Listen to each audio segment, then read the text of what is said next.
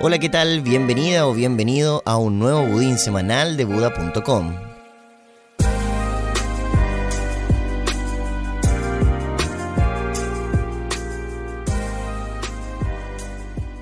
Esta semana te encontrarás con estas noticias. Bitcoin procesa 62% más transacciones que PayPal en 2021. Demanda por bitcoins de hodlers continúa al alza. MicroStrategy logra reunir 120.000 bitcoins. Renuncia el CEO de Twitter y buscaría trabajar en Bitcoin. ¿Y qué hacer ante este escenario inflacionario? Vamos con el análisis de esta semana. Estamos viviendo uno de los periodos de inflación más alta en las últimas décadas, y no solo en Latinoamérica, sino en el mundo entero. En Estados Unidos la inflación está a niveles no vistos desde 1982, cuando superó el 6% al año, y nada hace pensar que esto vaya a mejorar en el futuro próximo. No quiero ser pesimista, me encantaría que el contexto sí fuera distinto. La inflación es como un impuesto al dinero, es la pérdida del poder adquisitivo de la gente por la sola razón de tener dinero que costó sudor obtener. Pero resulta que siguen apareciendo variantes del COVID-19 y las restricciones están lejos de acabarse. Estamos en medio de un shock de oferta y demanda a nivel global, y algo así es difícil de controlar. Hay más dinero en la economía porque los bancos centrales han creado más para estimularla y las industrias están produciendo menos. La idea que quiero transmitirles hoy es que no todo está perdido. La inflación es la pérdida de valor adquisitivo del dinero respecto a bienes y servicios, pero si lo miras desde el otro lado, también quiere decir que si tienes los bienes y activos correctos, o los que subieron de precio, entre comillas ganaste poder adquisitivo. Entonces, ¿qué es lo que más ha subido? Desde que comenzó la pandemia, principalmente criptomonedas, propiedades, acciones, commodities como el oro, la plata, el cobre, etc. Tener un portafolio con estos activos dentro es una buena estrategia para protegerte de la inflación. Recuerda, en periodos de inflación no significa que necesariamente vas a volverte más pobre, pero esto solo es cierto si tomas las precauciones necesarias. Nunca jamás metas todos los huevos en la misma canasta, ni siquiera con Bitcoin. Nos encanta y estamos seguros de que es el próximo estándar monetario global, pero la experiencia nos dice que lo mejor es distribuir el riesgo. Nunca en la historia había sido tan fácil protegerse. Hace 30 años no te quedaba otra que aceptar la realidad, pero hoy existe Internet y con este la posibilidad de informarse y protegerse. Estamos viviendo tiempos difíciles, pero saldremos adelante como siempre lo hemos hecho. Y ahora la trivia cripto.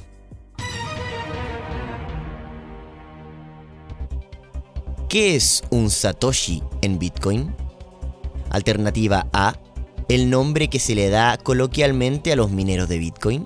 Alternativa B, el encargado de un nodo de Bitcoin. Alternativa C, la mitad de un Bitcoin. Y alternativa D, la unidad más pequeña de un Bitcoin. ¿Tu clave es nombre de tu mascota 123? Un aspecto fundamental de tu privacidad es saber cómo cuidar tus credenciales de Internet. Y una manera de cuidarlas en Buda.com es teniendo activada tu clave dinámica. Aprende qué es y cómo activarla si aún no lo haces en Buda.com. Y ahora las noticias que impactaron el mundo cripto esta semana.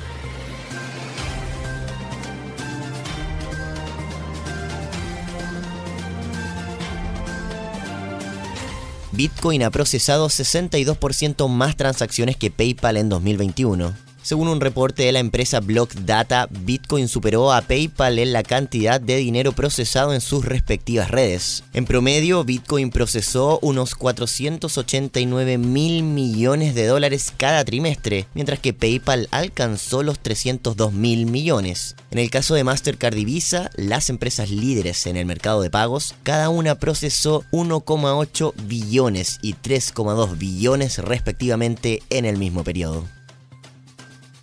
Demanda de bitcoins por parte de inversionistas a largo plazo continúa al alza.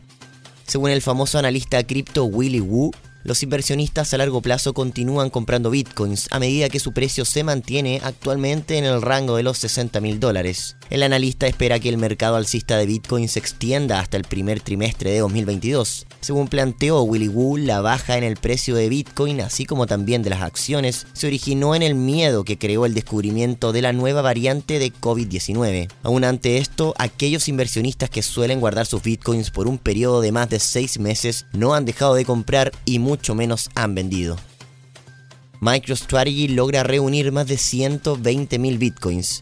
En un informe presentado por la empresa Alasec en Estados Unidos, MicroStrategy declaró haber comprado aproximadamente 7.002 bitcoins por un monto total de 414,4 millones de dólares. Actualmente la empresa posee 121.044 bitcoins, cuyo valor a precio de hoy son 7.100 millones de dólares. El total de dinero invertido en esta criptomoneda por parte de la empresa se eleva a 3.570 millones de dólares generándoles así una ganancia a precio actual de 3.530 millones de dólares. Con los 121.044 bitcoins que tiene MicroStrategy, se posiciona como la empresa que transa en bolsa con más cantidad de esta criptomoneda y la tercera si consideramos a compañías privadas e ETFs como lo son Grayscale Bitcoin Trust que a día de hoy poseen 654.600 bitcoins y Jack Dorsey renuncia a Twitter para contribuir en el crecimiento de Bitcoin. El ahora ex CEO de Twitter, Jack Dorsey, renunció tras 16 años en el cargo. Si bien no se conoce exactamente la razón de su paso al costado, Dorsey ya manifestó en junio de este año que si no estuviera en Twitter o Square, dos de sus empresas, estaría trabajando en Bitcoin. Ambas empresas incursionaron en Bitcoin de la mano del ex CEO. Por su parte, Twitter acepta ahora permitir a sus creadores aceptar propinas a través de Lightning Network y Square desde 2018 a través de Cash App permite la compra de Bitcoins, además de haber colocado en febrero el 5% de toda la caja de la empresa en Bitcoin e invertir 5 millones de dólares en una empresa de minería solar de Bitcoin, entre otras cosas. Personalmente, Dorsey se ha mostrado continuamente como un defensor y promotor de Bitcoin, llegando incluso a asegurar que invertiría toda su vida en lograr que la criptomoneda se mantuviese accesible para todas y todos. Y ahora la respuesta de la trivia cripto. Alternativa correcta es